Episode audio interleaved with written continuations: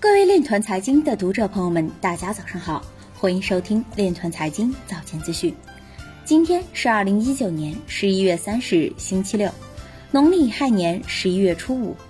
首先，让我们聚焦今日财经。加拿大投资基金管理公司三一 Q 提交比特币基金 IPO 招股说明书。法国全国性电视频道 TFE 开始播放与比特币相关的广告。湖南湘江新区党工委委员表示，以区块链为代表的科技手段正推动保险业迈入智慧时代。疫苗追溯协同试点率先落地天津，平台引入区块链技术。四川省数字公司将牵手富士通，共同打造四川区块链信用体系。江苏上半年新增一百四十九家区块链企业。有媒体报道称，德国银行或很快可直接提供加密货币服务，无需依赖第三方托管人。爱康科技被以隐藏利润，区块链业务收入未计入报表。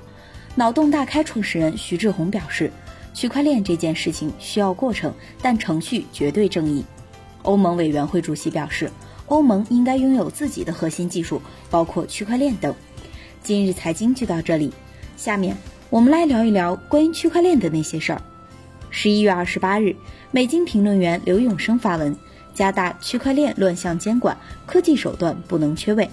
文章表示，除了传统监管手段，有关部门也要做好重点监管、联合监管，并要依赖科技的手段。首先是重点监管。国内加强对虚拟货币交易所的监管，应重点加强对号称注册在海外，实则在境内大量开展业务的大型虚拟货币交易所的监管。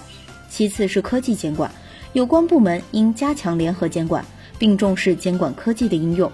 作为一种综合性的创新技术，若想挖掘区块链背后赋能实体产业、服务社会需求的巨大潜力，监管和法律不能缺席。面对当前虚拟货币乱象。有关部门要强加重点监管，也要重视科技监管。只有这样，才能更好地把依法治网落实到区块链管理中，推动区块链安全有序发展。以上就是今天链团财经早间资讯的全部内容，感谢您的关注与支持，祝您生活愉快，我们明天再见。